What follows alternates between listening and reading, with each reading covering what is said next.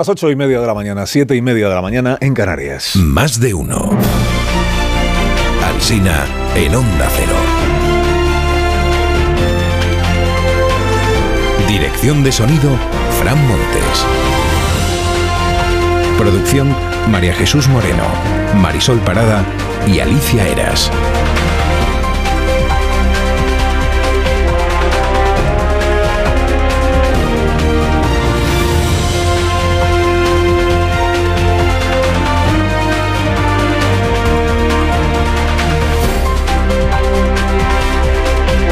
Aquí estamos, en el comienzo del penúltimo día del mes de febrero de 2024. Es miércoles y lo que da de sí una foto. El rey Felipe ofreció su brazo a un señor de 86 años que se mueve con dificultad, que lleva bastón. Lo hizo el rey Felipe a la salida de un funeral en la capilla de un castillo. Y hay periódicos que dicen haber asistido a un milagro, porque el octogenario embastonado es, eh, es el padre del rey, o sea, el rey Juan Carlos. Porque la foto la foto en unos diarios la veo firmada por el fotógrafo Chris Jackson de la AFP, en otros por un pool y en otros directamente por la casa del rey. Casa del rey.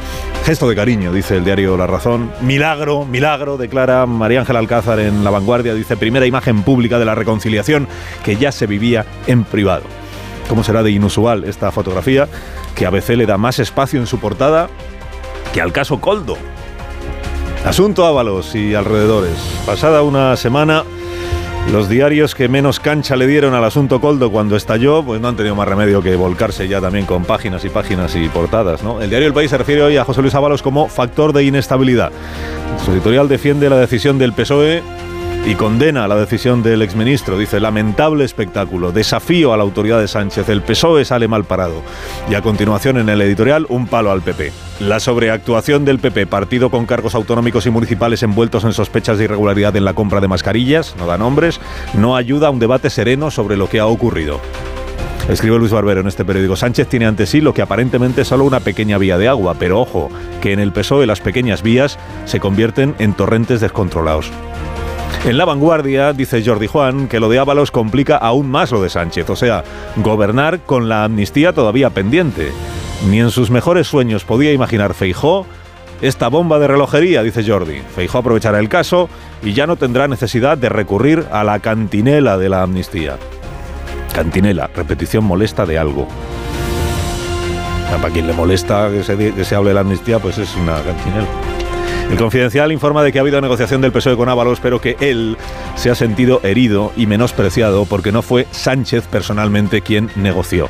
Quienes conocen a Ábalos, quienes le conocen bien, dice Marisol Hernández, piensan que enviar a Cerdán se lo ha tomado como un insulto. Y esta otra frase, que se prepare Sánchez en el próximo Congreso del partido porque Ábalos le hará todas las faenas posibles. Bueno, no dice faenas, pero es que la palabra putada no la voy a decir, habiendo tantos niños escuchando este programa a esta hora. La razón sostiene que Ábalos prepara su vendetta. La frase que pronunció ayer, ustedes tienen muchas preguntas y yo muchas respuestas, disparó las alarmas en el gobierno, dice. Tomás Gómez sugiere en su columna que nos refiramos a Sánchez como Don Limpio, el político más limpio del mapa frente a Ábalos, que es el villano de esta historia. Dice Tomás Gómez, lo que no se entiende entonces es si el villano fue apartado del ministerio porque había sospechas, que luego se le mantuviera como diputado salvo que sea cierto, dice, lo que está contando el entorno de Ábalos, eso de que dispone de información sensible sobre Pedro Sánchez. Escribe María José Fuenteálamo en ABC que para el PSOE el problema no es perder un diputado, es ganar un enemigo. Y no uno cualquiera. Vaca sagrada, lo llama Juanma Romero en el Independiente. Resume así la situación, dice, desolación, desconcierto y desgarro en el PSOE. Luego añade a la desolación, el desconcierto y el desgarro, estupefacción, conmoción brutal y decepción interna. Sí que debe de ser triste la situación porque en la crónica de al lado, sobre la investigación, al juez me lo llaman por error Ismael Serrano, en lugar de Ismael Moreno. Que es triste el día. Y desvela Irene Dorta en su crónica judicial de hoy del Independiente que un trabajador de la empresa que es objeto de sospecha, el jefe de operaciones comerciales, eh, le confirmó ya al juez cuando prestó declaración la semana pasada los vínculos con la trama Coldo de esta empresa y el envío de mascarillas a China. Y añade Irene que lo curioso es que las adjudicaciones del Ministerio de Transportes no fueron a parar a la sociedad de Cueto, que es el que declara hoy, sino a Soluciones de Gestión, que es la sociedad que preside Aldama, que es el presidente del Zamora y buen amigo parece del tal Coldo. Hace tres semanas hacía bromas el presidente Sánchez sobre la fachosfera y hoy veo que se extiende entre los columnistas el término coldosfera. La coldosfera es la capa de ozono del sanchismo, escribe Manuel Marín en ABC. Dice, Coldo nunca podría haberse enriquecido sin la jerarquía previa de quien debía dar las órdenes. Teodoro León Gross, en el mismo diario, repasa la lista de cadáveres del sanchismo. Iván Redondo, González Laya, Maxim Huerta, Máximo Huerta, Lastra, Paz Esteban de CNI, Maricha, ahora en el hipódromo. Ignacio Varela advierte en el confidencial de que hay pocos oficios tan peligrosos como trabajar en las inmediaciones de Sánchez. Cuanto más próximo llegues a estar de él, más rendidamente le sirvas y más poder parezca concederte, más consciente debes ser de que cualquier día un rayo divino te va a fulminar. En el mismo periódico escribe hoy Zarzalejos, Ábalos ha elevado la apuesta ya desquiciado al partido. Solo a un político cesarista como Sánchez se le ocurre resolver la crisis del mal llamado caso Coldo por un procedimiento neroniano como es apartar al guardián de sus secretos de la vida política al modo de los señores de horca y cuchillo. Avisa el periódico de España. Podemos recibe en el grupo mixto a Ábalos, el ministro más afín que han tenido en el gobierno. El reencuentro, dice de Ábalos con Podemos. Bueno, Ábalos lo recibiremos aquí a las 9 de la mañana. Tendremos ocasión pues de hacerle unas cuantas preguntas. A Elvira Saste, que es poeta, le cita Víctor Amela en la entrevista que le hace hoy en La Vanguardia, le cita este verso de ella misma, que es lo contrario de la verdad no es la mentira, es el misterio. Y dice Elvira, antes yo penalizaba la mentira, pero la mentira es una forma retorcida de verdad. La verdad se entreteje de mentiras. La verdad de las cosas es la realidad. ¿Cuántos filósofos en secreto y gobernantes no se aficionarán desde hoy a la poesía?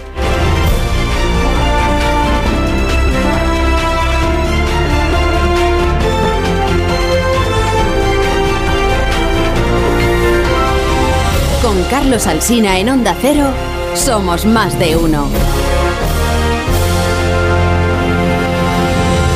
Frío esta mañana, sí, lo hemos notado, sobre todo en el interior de la península hace frío. Un poco de fitobron jarabe. Escucha el consejo y tus vías respiratorias te lo van a agradecer. Vaya tos. No sé si he cogido frío o un catarro, pero esta tos me está matando y los niños están igual. Con la llegada del frío y la contaminación aparecen los resfriados y la tos. Si te preocupan la tos y la irritación, no lo dudes. Consulta a tu farmacéutico. Bio3 Fitobronc es un jarabe balsámico con sustancias vegetales activas y miel que ayuda a suavizar y despejar la garganta. Bio3 Fitobronc, jarabe adultos y jarabe niños, actúa para toda la familia. Este invierno confía en tu farmacéutico y en Bio3.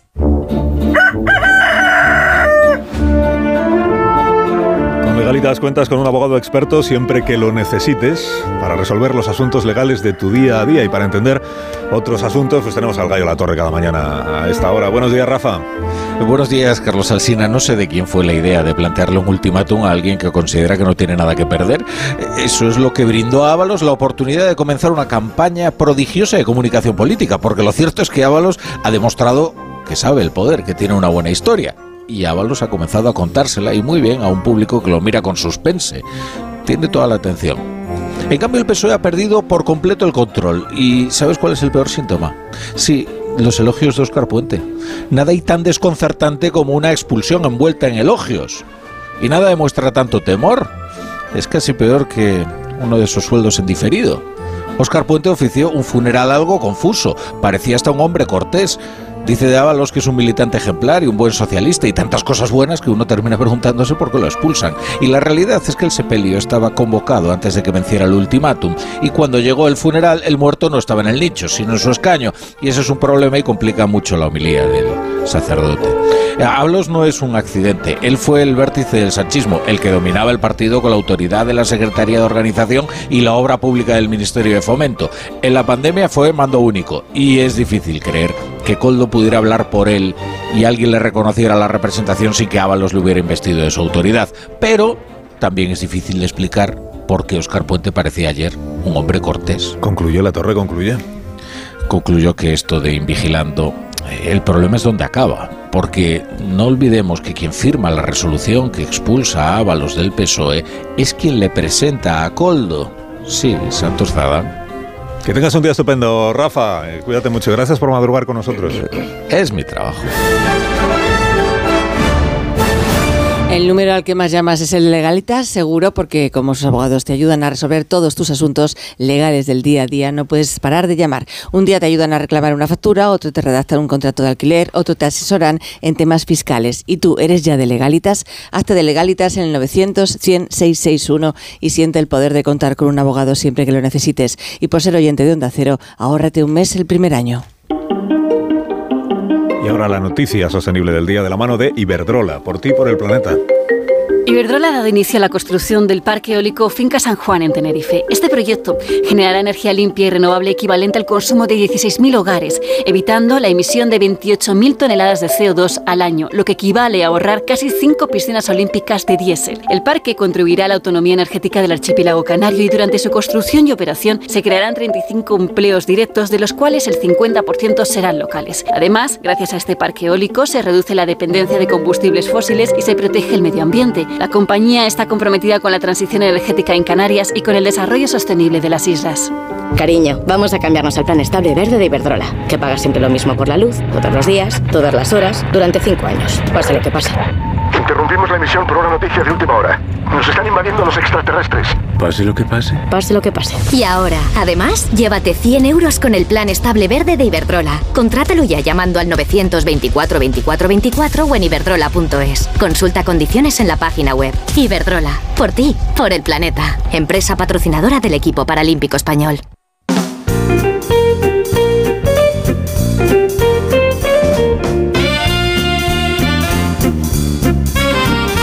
Tal, Marisol Parada? ¿Cómo estamos? Muy bien, buenos días. ¿Qué nos calajan para estas personas que van a ser introducidas? Para que disfruten del zapato más cómodo del mundo que todavía está en rebajas. Hazte con tu diseño favorito de invierno al mejor precio. Tengas el estilo que tengas, Callahan dispone del modelo perfecto para ti. Los Callahan están diseñados para ofrecerte una experiencia única al caminar y una excelente comodidad y calidad, siempre con su exclusiva tecnología Adaptation. Aprovecha sus rebajas a la venta en las mejores zapaterías y en callahan.es. Tecnología, diseño y confort al mejor precio.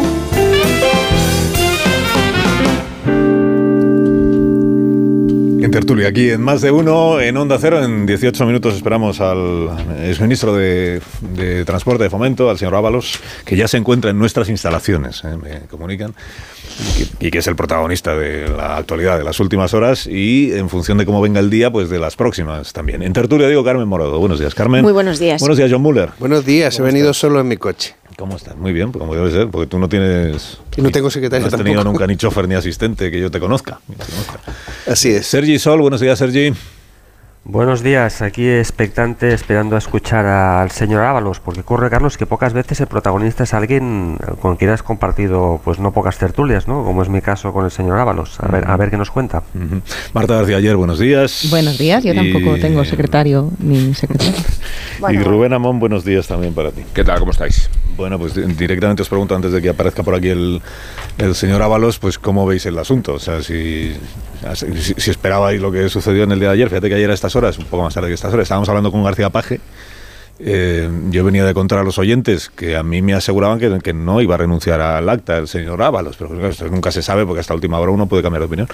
Y García Paje, mm, el cálculo que hacía es que sí iba a renunciar al acta porque le parecía difícil de creer que sucediera lo que finalmente es, eh, ha sucedido que es que José Luis Ábalos prefiera irse al grupo mixto antes que renunciar al acta e irse a su casa y, digamos, quedara bien con el partido. Irse al grupo mixto significa que no está a buenas ya con el partido y que de hecho tiene abierto, le van a abrir hoy un expediente que probablemente terminará con la expulsión del, del Partido Socialista. Bueno, eh, análisis de mis contertulios en estos minutos previos a la presencia de Ábalos en este estudio. Bueno, la expectación por lo que nos vaya a decir el, el exministro puede más de lo que lo que podamos decir nosotros, pero bueno, por dar algunas ideas. A ver, yo creo que el desarrollo de, de- de esta crisis deja en evidencia a- al presidente del gobierno, porque se ha comportado por la mala gestión que ha hecho de ella.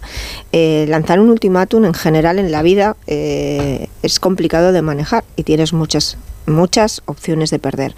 Pero en este, en este caso yo creo que el presidente del gobierno mm, eh, se ha comportado como se viene comportando en el ejercicio del poder. De esa manera, aunque quiera dar una imagen de limpieza, ha abierto una crisis mucho mayor de la que tenía en estos momentos. Y él está acostumbrando a, acostumbrado a librarse de los ministros, a actuar de una manera cesarista, que al final tiene un control total del, del partido, aquí nadie se sale del guion y resulta que alguien que no tiene nada que perder pues sí se sale del guion que él tenía previsto. Al Partido Socialista lo veo absolutamente desquiciado en estos momentos. Desquiciado, no entiende absolutamente nada, ni hacia dónde van ni de dónde vienen.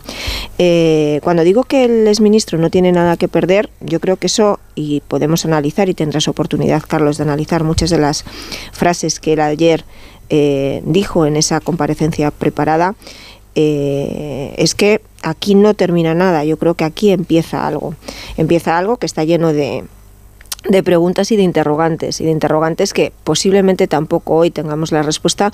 Yo me remontaría al momento en el que se produjo el cese de, del de Ábalos como ministro y también em, en qué momento, y es una pregunta que está ahí encima de la mesa, tampoco y a lo mejor tendremos la respuesta, en qué momento Pedro Sánchez se entera de que está en marcha esta investigación. Y luego, dentro de los, bueno, lo de hay muchas cosas que contar que, nos, que nosotros publicábamos ayer en La Razón. Eh, empiezan a circular muchísimos rumores que, que, van más allá de las mascarillas. Y yo estoy pensando o hablo de Europa, de los Hidalgo, de la SEPI, de la supuesta amistad de la mujer del presidente del gobierno con Javier Hidalgo, em, de que en círculos empresariales se hable de operaciones relacionadas con estos en las que se movieron y algunos se beneficiaron de mucho dinero eh, que se llevaron. Mm, ojo, eh, que yo creo que hay muchas piezas que hay que encajar en el puzzle y que la situación en la que queda Ábalos, que ahora mismo no tiene nada que perder, eh, se convierte en una bomba de relojería para el presidente del gobierno en uno de sus momentos más débiles, sino quizá el más débil, porque no ha sido capaz de hacer ni siquiera que la legislatura arranque. Su debilidad ante los socios está ahí, y dejo hablar a Marta que me está mirando como diciendo que aprieta el reloj. es que no hace falta especular con...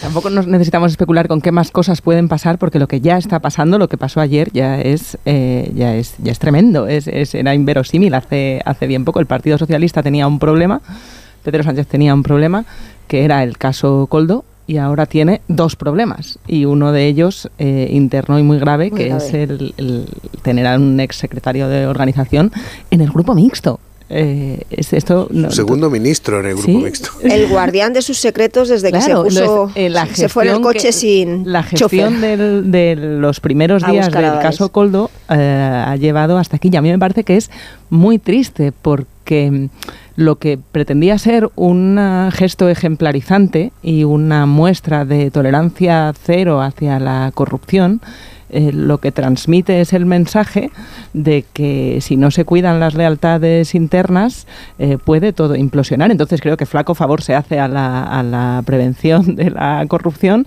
y luego a la, al castigo de la misma porque está claro que esa idea del bien superior, lo que decía antes Alsina, eh, no ha parecido que se tratara de, aflorar la corrupción donde la haya, sino de salvaguardar la imagen del partido.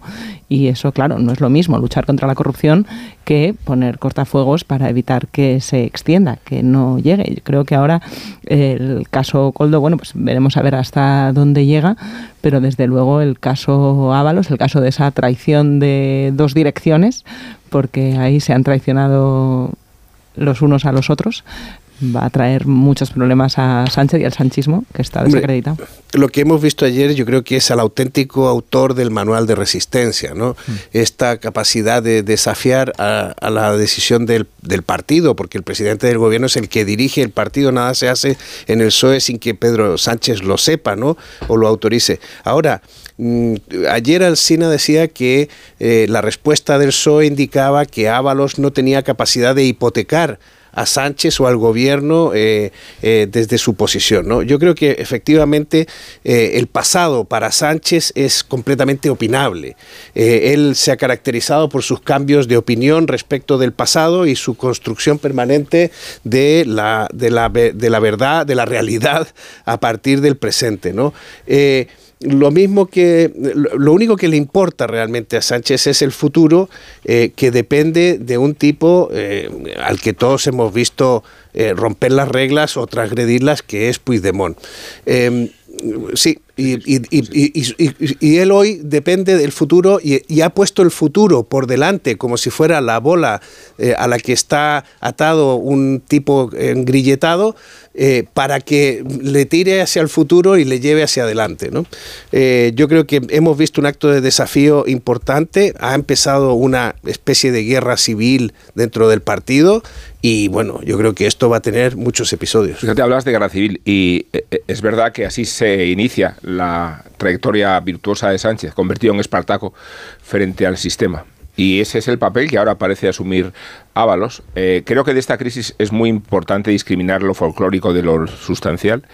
Eh, lo folclórico ya sabemos lo que es, eh, esa forma de hablar y de comportarse, ese lenguaje coloquial y que ayer caracterizaba la intervención de Ábalos, pero lo nuclear es que a Pedro Sánchez se le consume su cortafuegos de la crisis, que se le discute su aritmética parlamentaria cuando la tiene tan precaria y que se le origina un horizonte de incertidumbre, no solo por lo que pueda saber Ábalos de Sánchez, sino porque todos esos secretos sugestionan y alimentan la propia fragilidad de la familia socialista que no está acostumbrada a un caso de, insubordinación como este, ¿no?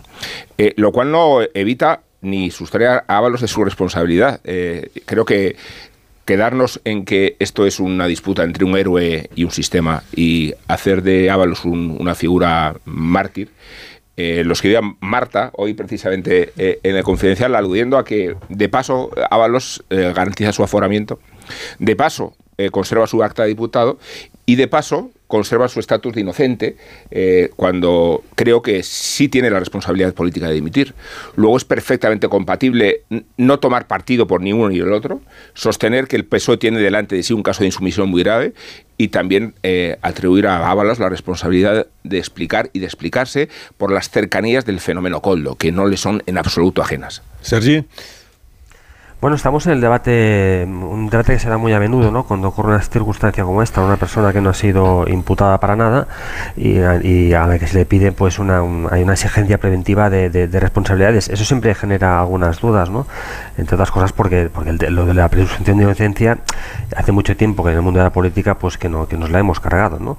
Cuando alguien, cuando alguien le hay una sombra de sospecha sobre su actuación o sobre la actuación de, de sus patrocinados, pues se lo primero que se pide es, eh, es eso, pues que, que, dimita, que se vaya, eh, y eso es, evidente que genera, que a mí por lo menos me genera dudas. Hoy me estaba leyendo, por cierto, Carlos, un libro de un colaborador tuyo, eh, Moncloa, de, Tony Bolaño, ¿no?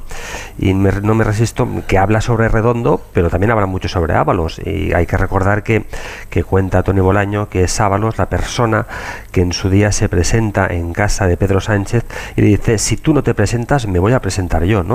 Cuando eh, pues Pedro Sánchez tenía esas dudas sobre si debía o no retomar eh, pues la lucha para, para, para, para, recuperar el control del Partido Socialista. Pues bien, hay un subtítulo muy significativo que dice que es eh, la política o el, o el arte de lo que no se ve.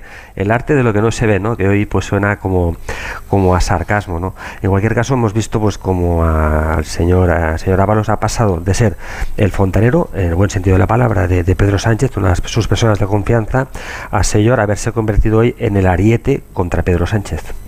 Voy a hacer una pausa con vuestro permiso. Eh, son menos 5 las 9 de la mañana, una hora menos en Canarias, menos 6. Y enseguida recibimos en este estudio a José Luis Ábalos y estamos pendientes también de la sesión de control al gobierno en el Congreso de los Diputados. Ahora mismo continuamos. Más de uno en Onda Cero. Carlos Alsina.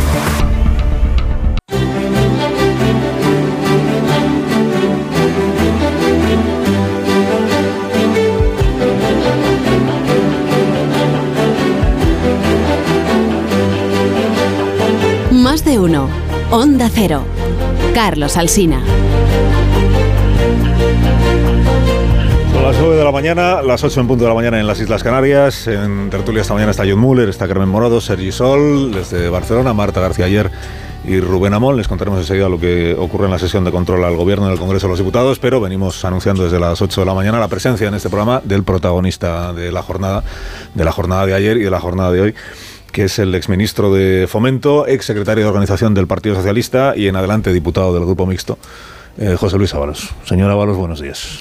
¿Qué tal? Muy buenos días, Carlos. Y gracias por acompañarnos esta Sí, fíjate, la última vez que yo vine a este programa era un, estábamos acompañados de humoristas. ¿Ah, no sí? te acordarás. No recuerdo yo. Sí, hace tiempo. Vino a la parte de Nos lo pasamos un rato bien. lo digo por contrastar con el día de hoy, ¿no? La vida es así. Sí, sí, sí. Bueno, ¿ha dormido, ¿ha dormido usted bien? ¿Ha podido dormir? Mm, duermo, curiosamente duermo. Y en- desde que empezó todo esto, eh, eh, quizá del de- desgaste emocional uno se queda frito. Lo que pasa es que cuando me despierto me da la sensación de que todo esto es una pesadilla. Y me despierto así, pensándolo, ¿no? Hasta que luego, pues, lógicamente voy yo que forma parte de la realidad, pero sí, sí, sí que consigo dormir, pero por agotamiento, vaya, ¿no? ¿Tiene usted manta de la que tirar? Nah, ya es que hay- oigo tantas cosas y, y buena parte de fantasía, yo no tengo ninguna manta. ¿Es usted una bomba de relojería para Pedro Sánchez? Pues tampoco. No lo he sido nunca. Para nadie. ¿Le pide el cuerpo contar cosas que hasta ahora no ha contado? No, no, lo único que me pide el cuerpo es defenderme. Es defenderme como, como así lo dije, ¿no? Y de salir al paso de tantas cuestiones interesadas, de tanta falta de rigor, de tanto, bueno. Hay quien dice, hoy veo aquí una diputada del Partido Popular hablando de vamos a cometer el caso repugnante de quien en plena pandemia se aprovechaba para sacar provecho. Yo no sé qué le habrá hecho la presidenta de la Comunidad de Madrid esta diputada del PP para hablar así, ¿no? Pero es que yo no sé, no les tiembla la voz. Hay gente que no que no se mira y no no sé, no sé si es que todo lo que hace uno está bien y todo lo que hace el otro está mal, que en definitiva es eso es la situación de polarización afectiva que tiene este país, ¿no? Que rebasa lo político ya. El PSOE le ha ofrecido a usted una salida laboral, personal, decía el otro día el diario El País. Una salida personal para José Luis Ábalos. ¿Qué le, qué le me han encanta ofrecido lo de salida personal. Mire, eh, a mí me ofrece, sí, pero tengo muchas ofertas, ¿sabe? No hace falta que me hagan salidas personales eh, así. Eh, yo he sido ministro. Eh, cualquier ministro siempre es interesante para cualquier empresa o para cualquier iniciativa. Nunca ha sido ese el problema. En el Congreso se gana bastante menos, pero para dar ese paso he tenido eh, casi tres años para hacerlo. Y no lo he hecho. No ese es el problema. Yo no necesito una salida personal. Porque lo que está en, en cuestión es algo que me inhabilita no ya en la política, sino en la propia vida civil. Es que ya lo intentaron algunos pseudomedios cuando mi salida del gobierno. Intentar dar una explicación respecto de mí hundiéndome la reputación. Es que hay quien no tiene bastante. Es que cuando decimos en la política que no permanezcan, es que hacen muy difícil la reinserción y sobre todo ese tránsito a la vida civil cargado, es decir, mm, si, si la reputación al final es lo único que nos queda. Más allá de la capacidad, la agenda, la experiencia, si tu reputación está dañada, nada quiere, nadie quiere verse mínimamente contagiado o con ese riesgo. Ni los bancos. Ahora se han inventado lo del riesgo reputacional junto con el riesgo de solvencia. Es que acabo de tener una experiencia también con eso. ¿Con un banco? Sí. ¿Qué le pasó? Pues que no me ha permitido ni ser avalista. No ya recibir el préstamo, sino ni avalar. Pero a raíz de todo este asunto. Sí, sí, totalmente. Ya concedido además. Imagino que es lo que ellos llaman riesgo reputacional. O sea, que le han llamado del banco para decirle que la operación en la que usted estaba como avalista de un crédito ya no puede aparecer usted como avalista a raíz de todo lo que... No, no, que ya da igual. Solamente por el mero hecho de aparecer yo como avalista ya da igual. Ni, ni cambiando la avalista ya. No hay crédito, o sea, no hay operación. Claro. Y esto lo veo pues en todo, eh, en todos los órdenes de, de la vida. Eh, ah, es, tremendo. Pero si, usted ayer toma la decisión de permanecer en el Congreso de los Diputados, aunque sea en el Grupo Mixto, para defender su reputación, porque usted entiende que, si abandona o si acepta la sugerencia o instrucción de su partido de irse del Congreso, de irse de la política, eh, va a perjudicar su reputación. ¿Eso significa que su partido estaba pretendiendo mm, perjudicar su reputación? No, no, no, no, ¿qué va? No. Al final tiene que ir en no, contra de lo que la impresión que, tengo es que eh, no se considera. Y esa desconsideración hacia la vida de uno, pues lo lleva a que uno no se rinda. Vamos a ver, es que muchas veces ese es otro aspecto de la política, y más hoy en día la política tan agresiva que tenemos, es la parece como si las personas fuéramos meros instrumentos. Por eso ayer hablaba de, peón, no por otra cosa, no porque, en fin, yo ya sé cuál es mi capacidad, incluso, fíjese, estoy aquí sentado, ¿eh? Eh, pero te convierte en peón, es decir, bueno, es una persona prescindible, somos todos prescindibles. ¿eh? A veces pasamos a, digamos, al, depósito de reciclaje, otra vez al de la basura terminal, pero en fin, pero no se puede manejar así, no se puede, yo al menos no, no, no me dejo que, me manejen así. Todo esto usted se lo dijo a Santos Sardán, he leído el domingo en su, sí, claro, casa. O sea, Santos Sardán le visita a usted en su casa. Para intentar bueno, yo nunca dejé de hablar con él, ¿eh? En todo este tiempo, desde que se produjeron esas detenciones que me dejaron paralizado, eh, no dejé de hablar con él, lógicamente. Además tengo buena relación, sintonía, eh, siempre ha tenido y lo considero un amigo además, o sea que no tengo, más allá de que sea el actual secretario de la organización, que también fue adjunto mío en la organización mientras yo lo fui, o sea que tengo, y por lo tanto puedo hablar con él, pues no solamente, eh, decir que puedo hablar incorporando sentimientos también, en el tema, y claro, ya se lo dije, que no me dejaban mucha opción y desde luego con lo que fue definitivo fue pues lanzarme un órdago en público. He oído que algún comentarista que no ha habido ningún precedente de un exministro en el grupo mixto, pero es que tampoco ha habido ningún precedente a que un exministro y exsecretario de organización del partido, la dirección, eh, le lance un órdago público. No me quedaba más remedio después de eso. ¿Y por qué cree usted que le lanzan un órgano público? si, se estaban hablando, si se estaba. Pues porque no estaba aceptando um, irme sin más. No, no, porque. Mire, el otro día vi un vídeo del alcalde de Madrid diciendo que había sido investigado por la Fiscalía 15 meses y no habían encontrado ningún indicio y por lo tanto el de qué tenía que... Claro, yo pensé que hablaba de mí, pero no, hablaba de él hace un año hace un tiempo. Es que es increíble. O sea, vamos, ¿para qué existe la ley? Es que a veces hay que ir a lo más elemental. Pues porque tiene que regir unas normas obligadas para todos, ¿verdad? Para eso exige la ley. Pues eh, si en, en el ámbito de la moralidad y de la ética debería ser lo mismo, solo que como esta no garantiza en definitiva la exigencia del cumplimiento, para eso exige también la ley. Pero yo lo que observo es que cuando hay apelaciones a la ética, yo digo, ¿a cuál ética? ¿Cómo puede decir alguien, ustedes han aprovechado en, en lo peor de la pandemia para hacer negocio? Y te lo dice alguien que participa de un proyecto de negocio, en ese sentido. Y ese apela a la ética, te reclama a ti la ética. ¿Qué quiere decir? Yo te reclamo a ti la ética de la que estoy absolutamente desprovisto. No, por favor. Pues mira, como no nos ponemos de acuerdo en eso, apliquemos la ley. Y la ley siempre se aplica con serenidad, con tranquilidad, con rigor, con garantías, porque la ley persigue al delincuente, pero también protege a las personas y protege los derechos de las personas. Y aquí ya es melancolía invocar algunas cuestiones legales.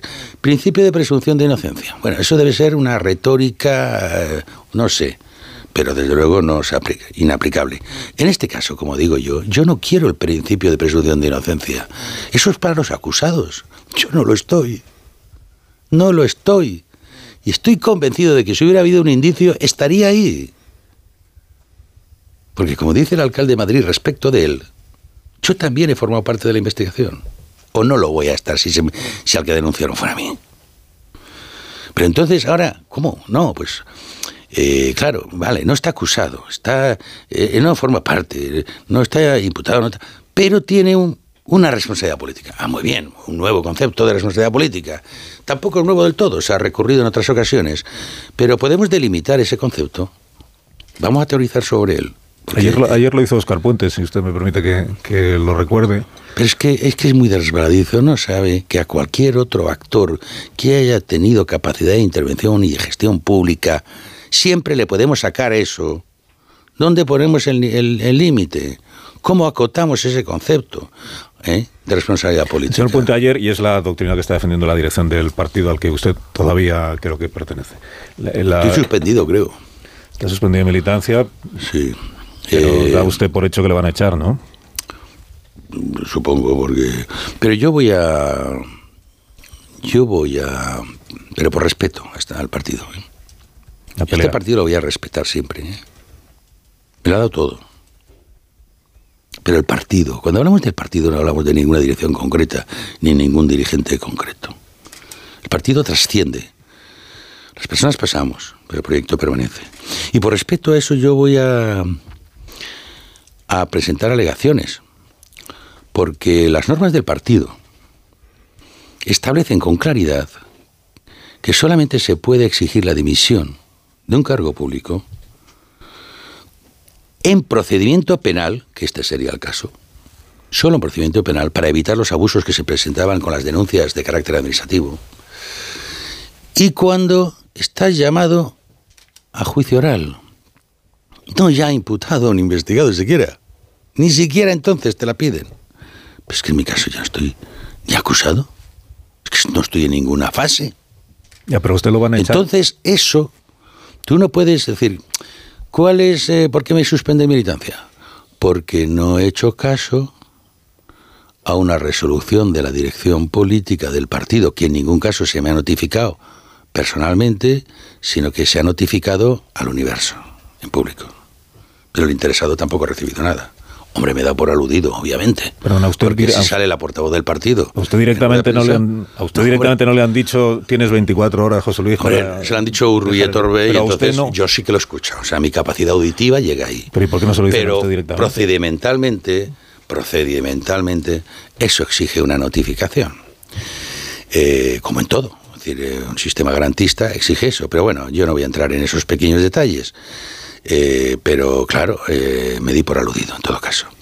Pero tú no puedes hacer un acuerdo pidiéndome algo que contraviene la norma. Entonces, en función de que no he hecho caso a lo que me han reclamado, me suspende de militancia.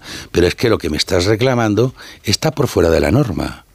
No deja de ser una decisión política subjetiva que te deja en la más absoluta inseguridad, porque entonces cualquier dirección del partido puede establecer que tú te tienes que ir por la razón que de oportunidad o de coyuntura que a mí me pueda interesar. Déjeme, que se, lo, déjeme que se lo pregunte de otra manera, Ábalos. ¿Qué le ha hecho usted a Pedro Sánchez para que Sánchez le esté tratando a usted? No, yo no le he hecho nada. Lo que ocurre es la situación, una situación de mucha presión. El Partido Socialista ahí actúa con una cierta impulsividad y quiere demostrar que no es como el Partido Popular, que va mucho más allá. Y dice, bueno, pues en, mi caso, en el caso del Partido Popular, oye, los detenemos en la cárcel. pero si son socialistas, los fusilamos.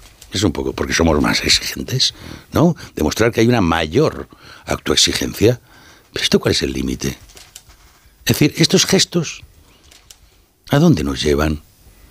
Porque es un populismo justiciero, pero eso no es justicia.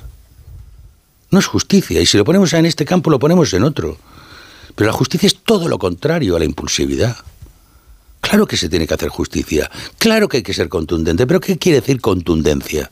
Contundencia quiere decir la aplicación de la ley, pero también con las garantías que supone la aplicación de la ley. Eso es la contundencia.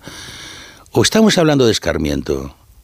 Es que nos estamos situando en otros parámetros. Pero, bueno, hacer este debate hay un, con la experiencia que tiene este país sobre corrupción es tremendo.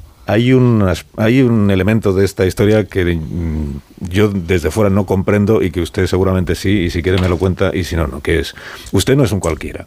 en, el, en la historia del Partido Socialista. Bueno, y también dirán algunos, no, se preocupe que tampoco me va a ofender eso. No, no, digo, que no es que no es un cualquiera, es decir, que ha sido secretario, es que, a ver, en términos políticos, sí, diríamos que es usted una pieza de caza mayor, si usted quiere. Bueno, ahora menos.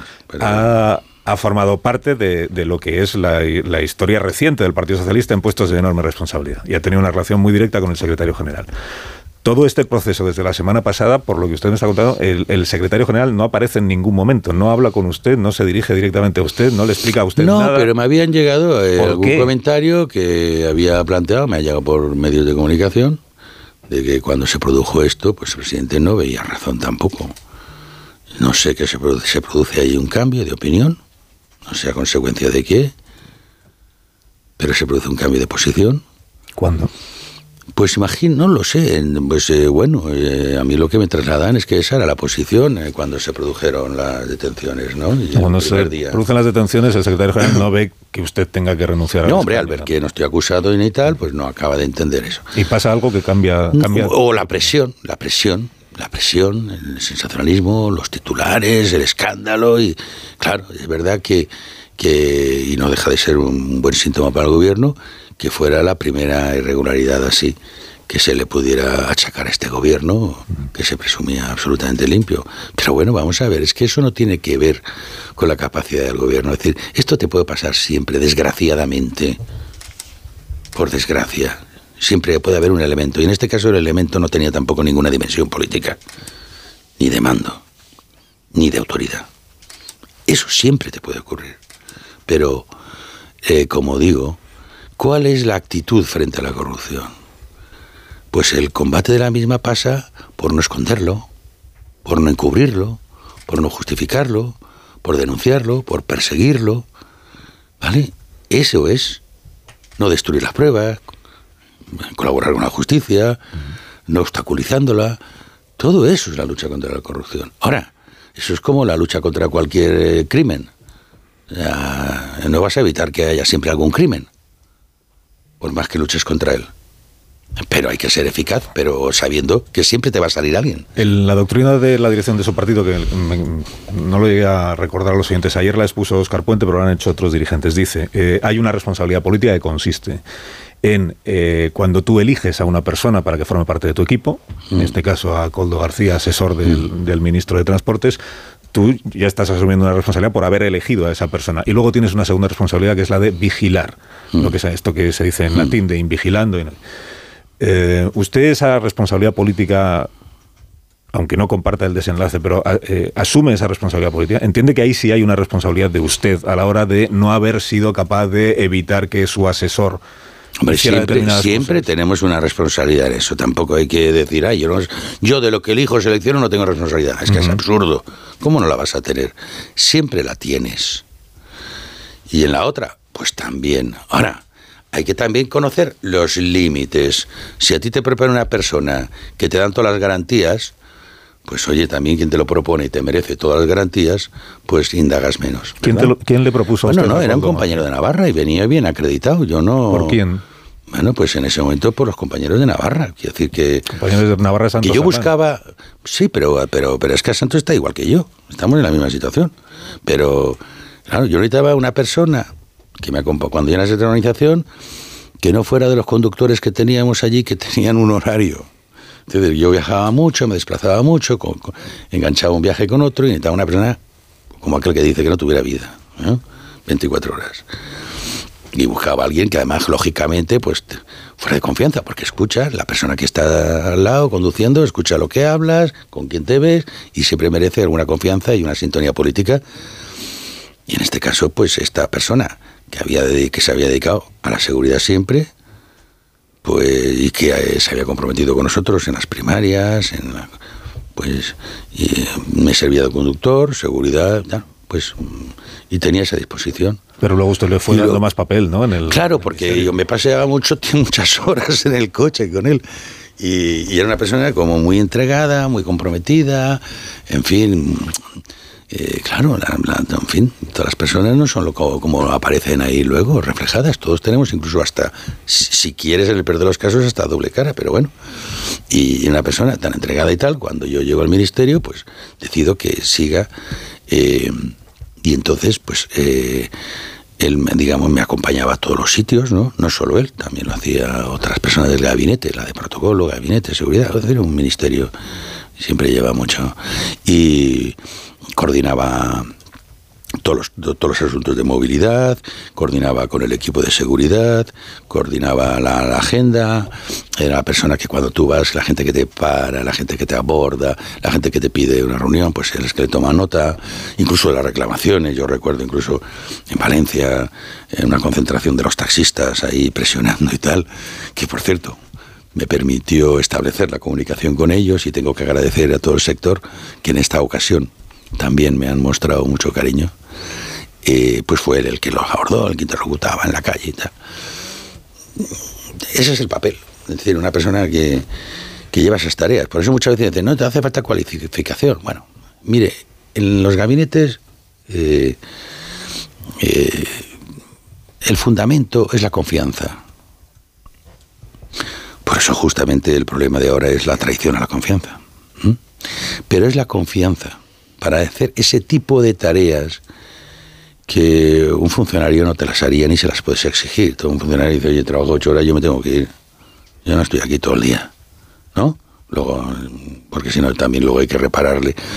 Y todas estas encargos de, oye, de, llamadas, de, de, en fin, de intermediar, todo eso lo hace el personal de confianza. Y por eso es que los ministerios, no solamente los ministerios, los alcaldes y, en fin, y consejeros, disponen de un equipo de personas de confianza que llaman, se llama así, personal de empleo, funcionarios de empleo, cuya naturaleza está en la confianza, no en la capacidad, como algunos dicen que para capacidad hay otros. Yo también tenía asesores pues que se dedicaban a escribir y analizar, pero para ellos obviamente eran otros. Este no era el caso, obviamente, pero hacía, tenía otro. Otra cuestión ya es cómo él actuara, ¿no? y cómo dejara de actuar y cómo se hiciera notar. Me, ha dicho usted que el asesor, sobre todo si es el conductor, escucha cosas en el, en el coche oficial y que por tanto sabe, por eso hace falta que haya cosas. Bueno, no, y luego de esta forma igual, yo tuve conductores del ministerio que no eran del partido ni eran de nada y también terminan escuchando, es inevitable. Lo que digo es, si usted teme que, como Coldo sabe tantas cosas que habrá escuchado acompañándole a usted a todas partes, si usted teme que Coldo pueda contar algo que le perjudique aún más a usted. No, estoy tranquilo. Yo me he portado bien con la gente. Bueno, pero vamos, que eso da igual, también, ¿no? No lo sé. Yo, yo quiero pensar que no. ¿eh? ¿Ha hablado con, con Coldo estos últimos días? De todas formas, le digo, mire, eh, a veces de la cosa más elemental, más cotidiana, uno puede efectivamente sacar un titular y una noticia, de hecho lo estoy viendo, ¿no? Eh, cosas muy indecentes, pero bueno, yo creo que aquí ya la deontología no existe en la política, pero no existe desde luego en el mundo de los medios, ¿no? O de los pseudomedios, porque aquí todo se homologa injustamente, ¿no? Pero, mire, yo he visto varias crónicas sobre Ábalos, sus mujeres y tal.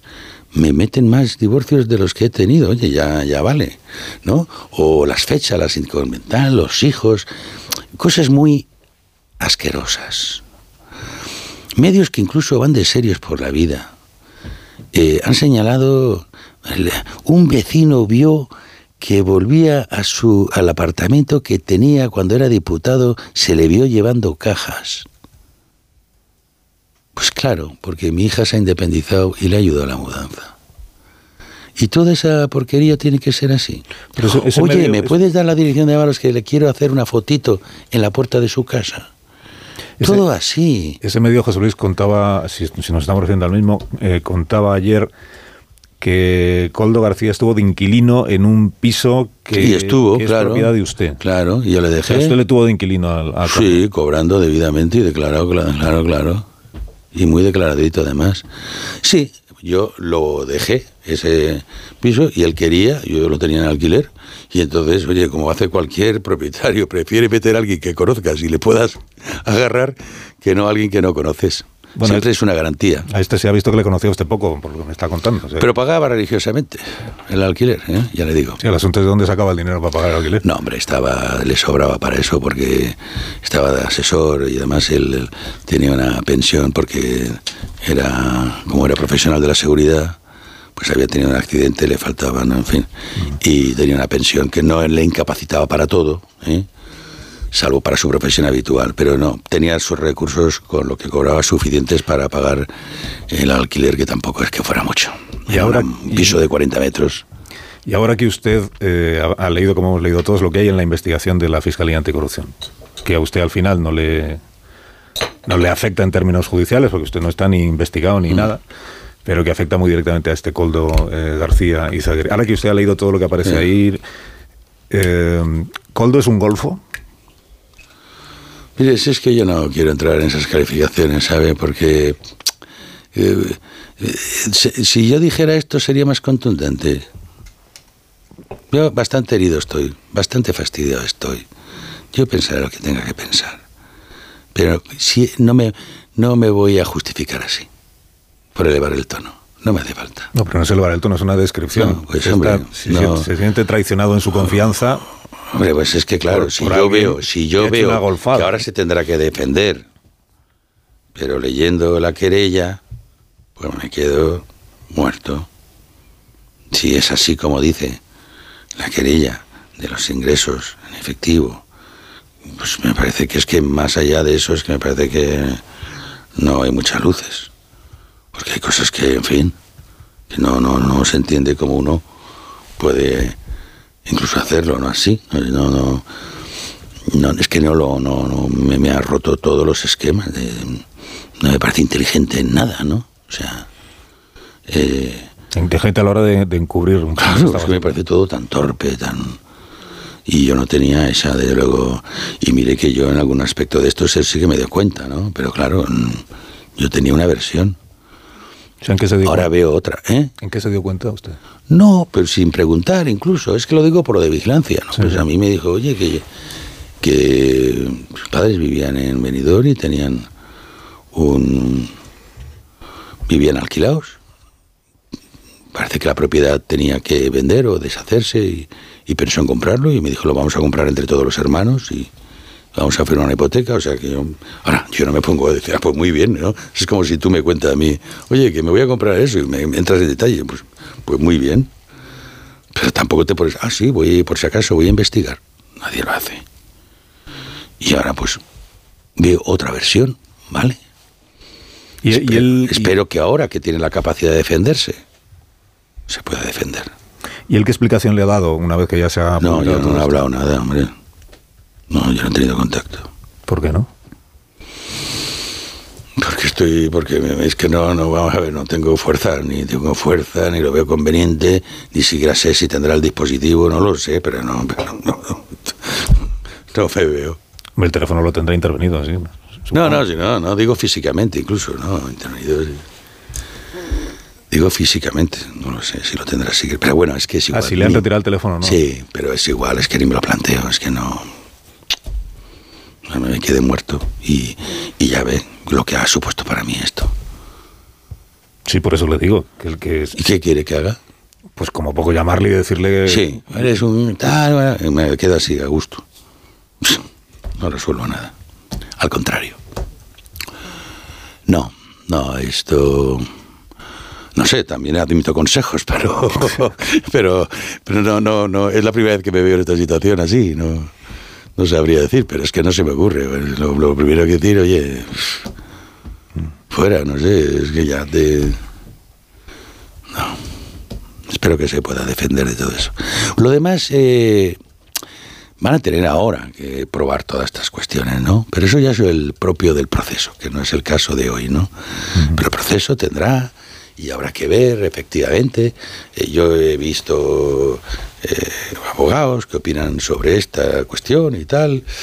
Y desde luego, para aquellos que magnifican la cuestión, pues luego el recorrido judicial, pues conforme se va planteando, pues ya no es tanto. ¿eh? Hay que ver las penas que suponen incluso los delitos que se acusan. claro, organización criminal suena muy fuerte, pero es que todo lo que hace la UCO es organización criminal. ¿eh? Y luego hay que efectivamente ver si era organización, efectivamente hay que ver si hay tráfico de influencias, si hay cohecho, en fin, en todo eso hay que luego demostrarlo. Y en todo caso las penas son las que son. Ya veremos en qué queda. De momento hubo 20 detenciones. Le está, quitando usted hierro a, no, a la cosa? No, ya sé que para decir que uno está espantado tiene que elevar el tono. Pues yo le diré que cuando uno está dolido, no hace falta gestualizar tanto. No hace falta. Pero he leído esta mañana, por ejemplo, y le, pregunto qué está usted aquí. No hace falta. Ábalos está siendo más duro con el PSOE que con Coldo, que es el que le ha montado todo el lío, el que le ha generado el problema. No, vamos a ver. Es que no tiene nada que ver. ¿Cómo que yo soy más duro? Pues si el jodido, bueno, perdón. Pero si el, el- el que, el, que, el que se ve en esta situación soy yo, justamente. ¿Qué más quiere que haga? ¿Qué más quiere que haga? Yo no tengo que hacer nada, si está en manos del juez. Ya no hace falta que haga más. Yo. Quien lo tiene que hacer es la justicia, no yo, poniendo el grito en el cielo. Es evidente. Entonces, lo que yo tengo que gestionar son las reacciones a todo eso. ¿Mm? Pero el otro, pues está la justicia ahí, está acusado. Y el, y el procedimiento va a seguir adelante. ¿Qué más tengo que hacer yo? Se ha recordado mucho estos días en las crónicas que usted deja de ser ministro en el año. Pero eso que 21. me acaba de decir, mira, no lo había oído, pero realmente sí que tiene mal, mala intención. ¿eh? Lo de que es más duro con el PSOE Sí, sí, eso ya es el- la mala intención. Que Le diría quién lo publica, pero como Ya, da mil cosas no, esta mañana, no me diga porque luego se lo ubico. está pero- saturado. Se ha, se ha recordado mucho en las crónicas de estos días su salida del gobierno en el año 2021, en aquel verano en el que el presidente, después de estar consultando con usted mismo cambios en el gobierno, le comunica que uno de los cambios es usted mismo. Y se dice, y le pregunto, eh, se dice que cuando usted le pregunta a Sánchez, eh, pero ¿por qué tengo que salir yo? Él le dice, tú ya sabes por qué, José Luis. ¿Esto ocurrió así? Ah, eso es una. Sí, Qué grande que es eso. sí. O sea, estoy yo y el presidente y hay otro que sabe todo. ¿Quién se lo ha contado? ¿Yo o el presidente? El presidente es una persona muy reservada, muy discreta. Tremendamente. ¿eh? Aguanta muchísimo. Yo lo conozco y te digo que tiene que, que él es tremendamente prudente. Luego, él descartado. Y yo te aseguro que no. Luego, ¿cómo se le puede inventar a la gente estas cosas? Es que es genial. Yo digo, bueno, estábamos dos, salvo que no estuviera grabando, no creo. ¿Y cómo fue entonces la conversación? No, no. Real. No, no, desde luego eso no fue. Y yo creo que, que ya lo hemos comentado, y él mismo, en ese momento él quiere dar un cambio, superar la imagen de la pandemia. Oye, y tendría las consideraciones que tuviera. Tampoco eh, se explayó conmigo en eso. Y yo también es verdad que en cierta forma me venía bien. Yo estaba sufriendo mucha presión política, ahí sí que era caza mayor, y luego tenía un problema familiar que tenía que resolver, un problema personal que, que- que tenía, que dentro del desempeño político no tenía margen. Y bueno, así es que yo incluso lo viví con una cierta liberación personal. Pero desde luego eso de, y tú sabes por qué, es que ya ve, qué fantasía. Lo malo es que lo recogen de alguien de, de, otro, de, de otro ámbito mediático muy dispar, ¿no? Nada, en absoluto. En absoluto. Y entonces, eh, ¿cuándo se tuerce la relación entre el presidente Sánchez y usted? No, no es que se tuerce, sino que cambia. Pero cambia tanto como para que no hablen estos días, que es lo que... No, pero hasta hace nada, hasta la detención, vaya. He estado en comunicación. Hasta la detención de la semana Sí, sí, sí, he estado en comunicación, eh, valorando mm, la situación política, eh, en temas de comunicación, sí, sí. Toda la. Incluso me vi con él y después de lo de la, del cese, ¿no? Hombre, cambia la, cambia la relación, porque yo ya no estoy en el gobierno, no estoy en la dirección política, no tengo un trabajo de relación, por lo tanto ya es más ocasional y más pues de... No, pero han tenido una historia común muy Claro, pero, muy que, estrecha. pero eso pasa como con Y todos ahora- los y ahora- colaboradores. y ahora que usted Tú tienes está- un colaborador que lo tienes sentado aquí todos los días y tienes una relación muy estrecha. Mañana deje de venir aquí y ya pues cuando lo vea, a veces te mandarás un mensaje, otra vez quedarás. Pero con una diferencia, que es que el colaborador deja de venir aquí y yo ya no tengo ninguna relación con él. Usted sigue siendo... Por eso, pero manteníamos, digo, la relación... del Grupo Sí, Socialista. pero la relación se mantenía. Sí, pero ahora, lo que no ahora es que con llega, la intensidad cuando... Claro, pero ahora que llega esta situación en la que usted está en un apuro, por llamarlo de una manera así mm, mm, suave, digamos, un apuro político muy serio, y que la resolución del apuro depende de él, pues me llama la atención que, que ni siquiera hable con usted. Si además tiene una relación cor- cor- cordial o correcta, Ujú. que menos que llamarle para Bueno. decirle vente para acá y vamos a hablar de lo que está pasando y a ver si yo te convenzo o lo que sea. ¿no? Eso lo ha decidido así. Yo he hablado, como digo, con el secretario de organización mucho Y esa ha sido mi interlocución en este caso. ¿Está usted dolido? Muy dolido. No, hombre, estoy dolido por una situación en general. Lo primero, obviamente, por una persona que, que estaba ahí, eh, trabajando y, y que, claro, cada uno tenía una percepción distinta, pero en mi caso, pues como efectivamente, claro, cuando te sirven, pues lo ves de otro modo. Eh, y, y, eso duele, y sobre todo porque esa actuación mmm, destroza a otra gente Claro, esas son las consecuencias de lo que se lleva por delante. Y a mí me ha puesto en muy mala situación en todos los niveles. Y expectativas y proyectos, pues en unos momentos te cambia la vida. Claro que, claro que estoy dolido. Pero estoy dolido por los hechos más que por las reacciones, ¿vale? Esas son dos cosas. Una, por la traición a la confianza y, y verte envuelto en un enredo de este tipo. Luego ya están las reacciones, que ahí también ya veis un poco, calibras un poco también la gente, como es y tal, y... Pero bueno, sí, no, es una historia desgraciada en todos los sentidos. Bien lo, pero yo sé distinguir, ¿eh? sé distinguir quiénes son los responsables, por eso no se trata de cargar más tintas o no. Uh -huh. Si no hubiera habido esas actuaciones eh, presuntamente irregulares, digo presuntamente porque está en, en cuestión y en investigación, pero eh, nada de esto hubiera ocurrido. O sea que yo sé perfectamente quién es el responsable originario. ¿eh? Es Coldo, ¿no? Claro. Y del, y del presidente del Zamora, ¿qué sabe usted? De eh, Víctor de Aldama, que... Sí, lo, pues lo vi varias veces, porque además, bueno, era presidente del Club de Zamora sí. y estaba haciendo promoción del lanzamiento del club. Recuerdo que eh, hizo unas camisetas con un corazón, un poco para darle ¿no? una dimensión más allá de lo deportivo. E incluso me pidieron una foto, ¿eh? poniendo la camiseta, no solamente a mí, sino a toda la gente así que tuviera, que le pudiera interesar para promocionarlo, ¿no? También trabajaba para, de asesor creo, de, de Air Europa. Con lo asesor cual, de Air Europa. Sí, con lo cual pues por ahí también había relación y tenía relación con, con este Coldo, pero bueno. O sea, era amigo de Coldo y, y Yo no sé el nivel Europa. de intensidad, ¿entiendes? Pero, pero, pero sí.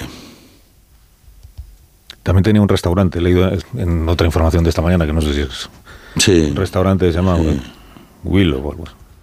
No sé si lo sigue teniendo, lo tenía, sí. bueno, se... no sé si él o la mujer, no sé, pero sí. Donde se celebró la fiesta de su, del 60 cumpleaños de usted. Sí, eso fue al poco de, de estar de En el restaurante sí. de Aldama. Mm. Pero bueno, yo entonces no lo tenía... No le conocía mucho. No, lo, lo había visto poco. No lo tenía fichado todo. Igual el restaurante lo eligió Coldo, que era el amigo de, de Aldama. Pues, pues posiblemente no lo sé. Y una cena de Navidad del Ministerio también en, en, el restaurante de este, de este ciudadano. Perdona, porque es que, ¿sabes qué pasa? Que está usted recibiendo un mensaje en el móvil. Sí, pero es que he dejado la casa cerrada y tratan de entrar y tengo que decirle dónde le he dejado la llave. Pero Nada, pobre persona, es que... Hacemos una pausa. Son, no, son las cosas de infraestructura doméstica si que viene, forman parte de la vida. También. Hacemos una pausa muy cortita, resuelve sí. el señor Ábalos su situación doméstica, que entiendo que en este momento es prioritaria. Por lo menos para mí lo sería, y enseguida continuamos. Sí, sí, mira. Sí. Minuto, ahora estamos aquí de nuevo.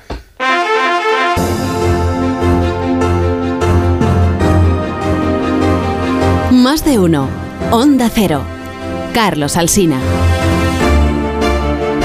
Seis minutos para que sean las 10 de la mañana, una hora menos en las Islas Canarias. El señor Ábalos ya ha resuelto su, su incidente doméstico. Doméstico, digamos. sí, sí. Eh, ya te, y tenemos que ir en terminando. Directo. Tenemos, en directo. Sí, tenemos que ir ter, terminando porque es, es, la hora que es. Eh, re, remato un asunto que se nos ha quedado ahí, que es el de Air Europa y la relación entre Víctor de Aldama, amigo de Coldo, con, que, que, es asesor, o que fue asesor, me decía usted, de Air Europa. Claro, Air Europa fue objeto de un, de un rescate económico sí. por parte del gobierno muy cuantioso, de sí.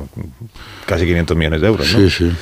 Eh, con la pandemia, sí. El, el, papel de este Víctor de Aldama eh, tuvo algo que ver con el rescate de Europa? Eh, ¿Desempeñó alguna tarea ahí? ¿Tuvo alguna influencia? Bueno, no influencia no hace falta, simplemente puedes interesarse, lógicamente, porque trabajaba para Europa. Pero bueno, eso no significa nada en la resolución del tema. El tema... Eh, se resolvió pues eh, de acuerdo a los procedimientos y, y claramente justificado, es decir que en ese momento era la, única compañía de entidad realmente española ¿eh? que teníamos. ¿Usted recuerda que, en, aquel momento... Y de hecho, las condiciones para las, para las ayudas de Europa fueron muy duras, fueron las primeras que se pusieron, ¿eh? fue el primer tema que salió que implica en definitiva que en caso de impago supone la nacionalización de la compañía, lo que parece a algunos que era un poco demasiado duro, pero bueno, es que es, el Estado tiene que garantizarse el dinero, ¿no? ¿Usted recuerda que en aquel, en aquel momento, cuando se estaba hablando de la, del rescate de Europa, usted fuera consciente de que Víctor de Aldama, asesor de Europa, era amigo de Coldo García, asesor suyo? No, bueno, que tenía relación, pero es que al final, vamos a ver. En el ministerio pasa un montón de gente, de proveedores, de, de, gente que colabora con el ministerio, es un ministerio inversor. ¿eh? Y entonces, pues todas las grandes compañías suelen pedir visitas, frecuentemente mantienen la relación, pero son las relaciones de, de empresas que, que cooperan, colaboran. Bueno, vamos a ver, esto que tanto hablan de la colaboración público-privada. Yo he recibido a todos los eh, eh, CEOs y presidentes de las grandes empresas eh, y periódicamente vienen a verte, pues, pues son proveedores o administradores del ayuntamiento, del, del ayuntamiento digo, del ministerio y quieren mantener una relación. Pero esto es del orden en el mundo de la empresa, es habitual. Pero eso no significa que mm, tú tengas que actuar irregularmente, porque todos los actos de la administración son reglados y deben ser conforme a derecho. Por lo tanto, te puede venir mucho a verte uno, pero como ese uno no pase por los procedimientos que tiene que pasar, pues no, que tampoco espere nada. Y yo creo que además en ese ámbito, fíjese, me habla de mascarillas, con todo lo que gestiona el, el Ministerio de Ordinario, que son las infraestructuras, donde efectivamente ahí se mueve muchísimo dinero y nadie me ha podido decir nada al respecto. Entonces me tienen que ir, digamos, al chocolate del oro. ¿Qué representa eso las mascarillas respecto del volumen de contratación del Ministerio de Transportes, que genera una inversión en la pública de, de 13.000 millones de euros? ¿Qué tiene de presupuesto? ¿Y, es esta cosa?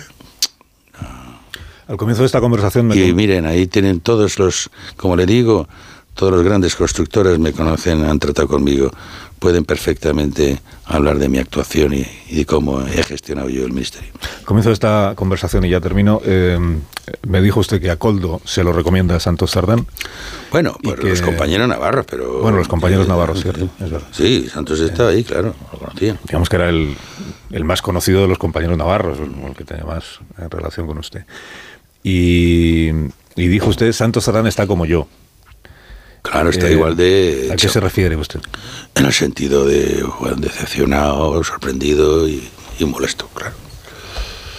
Porque él no era amigo de, Coldo. Bueno, pues tenía la, relación pues, de, compañeros de, allí, de, Navarra. Al final es que esto de amigo, pues al final si tú tratas mucho con una persona, pues oye, al final pues termina siendo también confías y cuando confías, yo no sé ya cómo llamarlo de amigo o, si hay amor por medio o no, pero en fin, que hay una relación de confianza es evidente que la hay, ¿no? Si usted hubiera estado en la piel de Santos Sardán estos días, hubiera sido el secretario de organización del partido y se encuentra con un caso como este, ¿hubiera actuado como ha actuado Cerdán o no? Cerdán no ha actuado de moto propio. Para él está siendo muy duro todo esto. ¿Mm? Pues ya digo, por la relación que tenemos entre los dos. Él actúa en nombre de la dirección, pero tiene ese encargo. Pero no comparte la decisión, ¿o sí? Bueno, es que él no va a entrar en compartir o no compartir, sabe que le corresponde como secretario de organización hacerlo. Yo también lo he sido y lo entiendo. A al secretario de organización le toca siempre la peor pena. Y a usted le, contaría eso, Santos Sardán, el domingo, que, que viene a decirle lo que se ha decidido, pero que no es cosa suya. Hombre, claro, pues sí, él, que lógicamente, él como amigo diría, si fuera cosa mía, yo, además me lo dijo. Eh, esto es de lo más difícil que me ha tocado hacer como secretario de organización. Normal. La, decisión es del secretario general. Bueno, de la dirección. De la dirección que nunca le lleva la contraria al secretario general. Bueno, es una dirección muy disciplinada. ¿Se siente usted maltratado por el secretario general de su partido? Bueno, mire, yo siempre quiero relativizar porque yo soy una persona muy empática, siempre me pongo en la posición del otro y entiendo que la presión que tiene por otros temas mucho más de más enjundia, más importantes, el hostigamiento que recibe el gobierno, los problemas de la coalición, en fin, son tantos problemas a los que hacer frente que imagino que dirá solamente me faltaba una porquería de este tipo como para que me para acumular más cosas. Así es que yo siempre procuro ponerme en el plan del otro, en el papel del otro. Es la mejor forma también de relativizar las cuestiones y no, no sufrir. Yo tengo una actitud innata y es procurar encajar las cosas del, del modo en que me hagan menos daño. Porque si me siento muy víctima, pues es, sufrir más. Lo puedo entender todo lo cual no me lleva a compartirlo necesariamente, porque me gusta racionalizar las cosas y yo creo que la decisión de la dirección, más allá de injusto o no injusto, eh, lo importante es si es acertada, si es útil, ¿eh? si es inteligente. Y eso es lo que la parte que no comparto. Lo demás, pues son cosas que va de suyo. Usted entiendo que no quiere dañar al, ni a su partido, ni a la dirección de su partido, no, ni al secretario general de su partido. No, ni a mi propia trayectoria. Pero si en algún momento quisiera, ¿sabría usted cómo hacerlo? ¿Tiene usted munición que podría utilizar? Hombre, todos podemos hacer un curso de malo, pero no, no tengo ninguna necesidad. No, no, no, no. Y aparte, no, no quiero pasar a ningún nivel activo. ¿eh? Es verdad que tengo mucha presión ahora por parte de los medios de estar en todas partes. No es mi voluntad. ¿eh? me gustaría pasar una fase más tranquila, más relajada y por eso he estado en el grupo mixto y efectivamente, como dije ayer en mi comparecencia, poder intervenir en aquello que sí que realmente me inquieta y que sí que quiero acometer. Y desde luego no es en la clave interna del PSOE ni es respecto de mi partido. Es respecto de la situación política que tenemos tan, en fin, tan asfixiante, tan horrible yo me acuerdo cuando hablábamos de los años de la crispación. Aquello casi parece ahora un patio de colegio. No, la situación es insoportable en España y estamos con un riesgo de bloqueo institucional grande. Yo creo que ahí, seriamente, con todas este, estas reacciones, no son sino la entrada de cualquier proyecto autoritario. Y eso sí que me preocupa porque noto que la democracia del país en general, todo esto lo hace resentir. Yo voy a estar en esos temas, en los demás no quiero estar. Señora Balos, gracias por habernos acompañado esta mañana y por haber cumplido su compromiso de estar en este. Bueno, yo tengo, tengo que agradecer, yo no sé, das miedo, pero a mí... ¿A quién doy miedo? Doy miedo, doy miedo ¿a quién? Eso me dicen. ¿Así? ¿quién le yo te tengo que agradecer que siempre que he pasado por esta casa, la verdad es que lo he pasado muy a gusto, así es que te lo agradezco que me haber estado otra vez aquí. ¿Quién le ha dicho que doy miedo? Es una leyenda. ¿En su partido dicen eso? No, dicen que... Señora Balos, hasta una próxima ocasión. Hasta una próxima ocasión. Gracias. Que usted quiera. Venga. Eh, siete minutos para que sean las diez de la mañana. Una pausa y os despido a todos ya, porque fíjate la hora que es. Ahora seguimos.